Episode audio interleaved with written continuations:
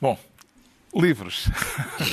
Eu trago esta semana uma recolha de ensaios de Salman Rushdie, textos escritos entre 2013 e 2020 literários, mas não exclusivamente sobre literatura, textos reunidos sob um título sugestivo e muito apropriado uh, neste tempo recente: Linguagens da Verdade. As questões da verdade e da mentira, da ficção e da realidade são questões centrais quando nos interrogamos acerca do papel da literatura e da arte de contar histórias. Rushdie explica, aliás, como escreveu um conto infantil para o filho mais velho para responder a uma pergunta que ele lhe fez a certa altura qual é a utilidade de histórias que nem sequer são verdadeiras? Vivemos hoje infectados pelas chamadas fake news e, simultaneamente, talvez não por acaso, nota Salman Rushdie, vivemos numa era de não ficção, eh, mesmo em termos literários.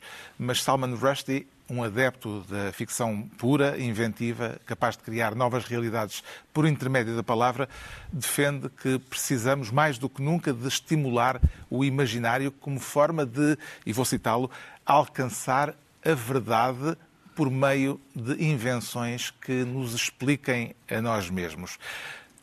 Mas este é apenas um aspecto deste livro. Além deste tipo de reflexões, há muitos outros assuntos. O livro eh, tem eh, diversos textos e textos em que o autor revela ser também um extraordinário leitor. Linguagens da Verdade, de Salman Rushdie, edição Don Quixote. O Pedro Mexia traz um livro de viagens que talvez seja, sobretudo, uma viagem no tempo. Sim, não é exatamente um livro de viagens no sentido que nós hoje damos, tranquilo que nós hoje damos à palavra. O André Gide era um dos principais escritores franceses, foi Prémio Nobel, na altura ainda, ainda não era, mas em 36 foi convidado, e foi de, do, do, do, Congresso dos Escritores Antifascistas, e foi convidado para ir ao RSS em 36, simpatizando com a causa. E ele vinha com uma ideia, que era uma ideia, lá está, abstrata, e depois viu algumas conquistas, digamos assim, uh, uh, da Revolução uh, Soviética, mas também uh, vários episódios concretos de opressão. Escreveu este livro e passou a ser de um companhão de ruta um traidor. E este livro junta esse livro e um mais pequeno, onde ele, eh, onde ele responde às reações. Deixa-me só dizer que tem uma introdução do Paulo Tunhas, que infelizmente morreu recentemente uh, e que era um dos colunistas que eu lia com mais prazer na imprensa portuguesa e é uma, é uma pena ter-nos ter desaparecido tão cedo.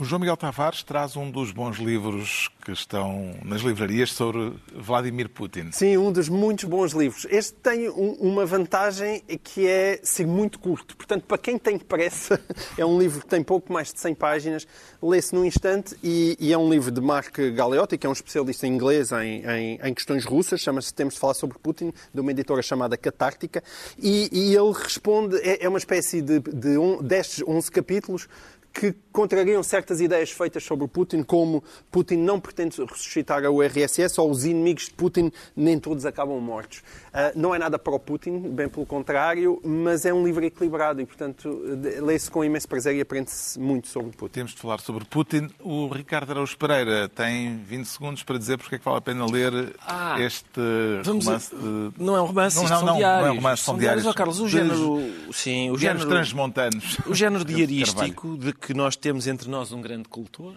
que é Pedro Mexia. uh, é, é, é, interessante este, livro. É um, é um, livro em que portanto, o, o Rantes de Carvalho decide, naquele ponto exato entre a, entre a meia-idade e a velhice, começar um diário para se examinar a si próprio, para examinar esse período, uh, incluindo e examinando o facto de escrever um diário, sempre com aquela prosa irrepreensível do Rantes de Carvalho. Vocês não vão acreditar nisto, porque tem uma página em que o Rantes de Carvalho enumera todas as pessoas que foram presas, torturadas e mortas no campo de concentração do, do Tarrafal, no tempo de Vasconcelos, que é esta aqui. Não tem nada, nada porque não, não, não foi nenhuma E assim se conclui Zero. mais uma reunião semanal, dois a oito dias à mesma hora ou a qualquer hora em podcast. Pedro Mexia, João Miguel Tavares e Ricardo Araújo Pereira.